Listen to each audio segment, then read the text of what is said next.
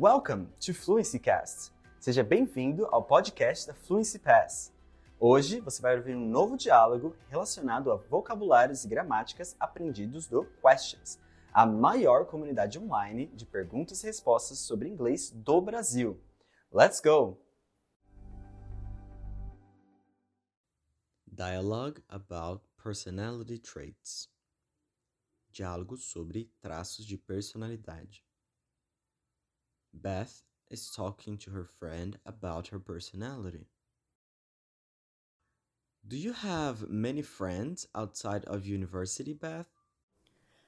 Actually, I don't have too many friends. Usually, people don't like me. Why don't people like you? I haven't known you for long, but I think you are an amazing person. I don't know. I think I have a strong personality. What are some characteristics of your personality? I'm a little impatient with people and sometimes pessimistic, but I swear I'm a good person. But do these characteristics bother you? Sometimes, but I'm optimistic and I know I can change this. You look a curious person. This is good to our area.